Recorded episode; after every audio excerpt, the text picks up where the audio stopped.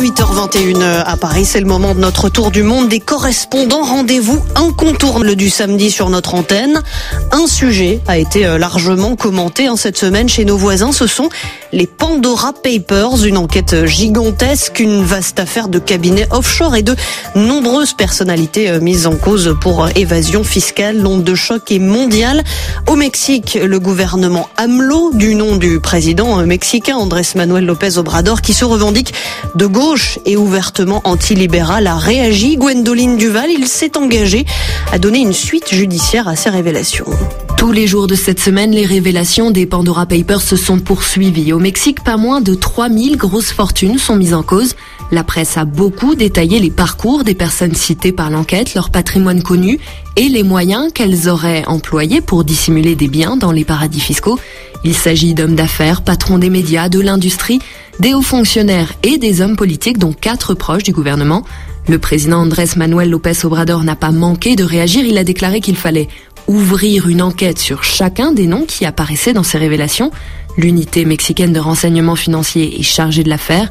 Chaque année, le Mexique perdrait plus de 8 milliards de dollars de recettes fiscales en raison de l'évasion dans les zones offshore. Gwendoline Duval, dans cette enquête des Pandora Papers, quatre États américains sont pointés comme paradis fiscaux.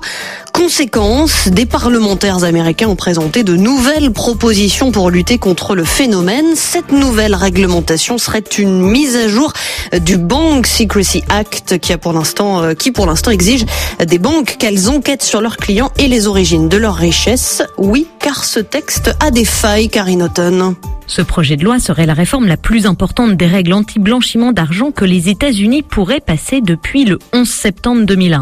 Il comblerait surtout la faille qui, jusqu'ici, a permis à quatre États aux législations très permissives d'être de vrais paradis fiscaux, car en obligeant les banques à rapporter l'argent sale, mais en laissant les cabinets d'avocats, de comptables ou les agents immobiliers traités dans le flou avec des investisseurs, les États-Unis avaient vraiment laissé le champ libre aux évadés fiscaux. Et c'est bien cela qui est dans le collimateur de ce texte présenté suite à la publication des Pandora Papers. Signe du sérieux de la proposition de loi, elle a été rédigée par un groupe bipartisan, à la fois par des membres du Congrès républicain et démocrate. Karine Houghton, correspondante de RFI euh, à New York, plus de 700 Pakistanais ont été cités hein, dans cette affaire des Pandora Papers. Parmi eux, des fonctionnaires, dont des ministres en exercice, des personnes influentes, proches d'Imran Khan, des généraux de la puissante armée pakistanaise, des businessmen ou des patrons de médias. Et maintenant, Sonia Ghazali, pour l'instant, aucun ministre ou fonctionnaire cité dans l'affaire des Pandora Papers n'a été démis de ses fonctions pour permettre la tenue d'une enquête indépendante. C'est ce que soulèvent certains analystes pakistanais qui mettent en doute la réelle volonté des autorités d'enquêter sérieusement sur ces révélations. Et ils prennent pour exemple le cas du ministre des Ressources en eau cité dans les Pandora Papers. Il a été soupçonné de faits de corruption dans le passé déjà, mais toutes les enquêtes ont été suspendues pour des raisons politiques. Le ministre Chaudhry Mounisselahi est un soutien important et puissant du chef du gouvernement. Les révélations des Panama Papers en 2016 avaient entraîné la chute du Premier ministre Nawaz Sharif. Celle des Pandora Papers aujourd'hui est à l'épreuve le gouvernement d'Imran Khan qui est arrivé au pouvoir en promettant la lutte contre la corruption. Sonia Ghezali, les Pandora Papers, un séisme mondial qui a touché euh, aussi les Pays-Bas. Certains Néerlandais ont vu leur nom faire surface, mais Pierre Benazé, euh, dans le pays, les répercussions y sont et seront surtout politiques. Alors on peut dire que les Pays-Bas c'est le pompon parce que c'est rien moins que le ministre des Finances qui a été pris la main dans le sac. Wopke Hoekstra, c'est son nom. Il avait investi dans une société boîte aux lettres dans les îles Vierges britanniques. Il affirme qu'il est sorti de cet investissement avant de devenir ministre, juste avant, et que c'était une petite somme qui lui a rien rapporté.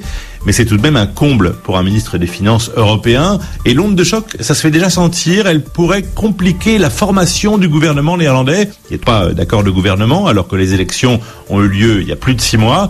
Et Wopke Hoekstra, il est à la tête justement d'un des partis pressentis pour une coalition.